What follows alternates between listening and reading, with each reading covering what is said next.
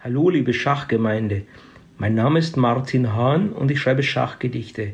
Hier kommt Folge 24, die Mehr vom Schachfreund Schmidt. Schachfreund Schmidt spielt Blitzcup mit. Auftaktspiel verliert er. Shit.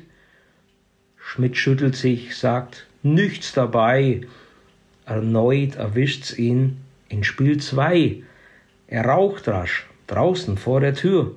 Das wird, er hat es im Gespür, schickt sich an, durchs Feld zu pflügen. Runde drei. Schmidt muss sich fügen. Schmidt schwört sich ein auf Runde vier. Nun schlag ich zu, gleich zeig ich's dir, spricht zum Gegner in Gedanken. Schachfreund Schmidt längst nicht am Wanken. Doch wiederum misslingt sein Plan, denn Schmidt verliert. Spiel 5 steht an. Schmidt schwitzt schon, stresst sich, schürft sein Kinn, erfleht von Gott den Spielgewinn. Doch wiederum geht Schmidts Spiel schief.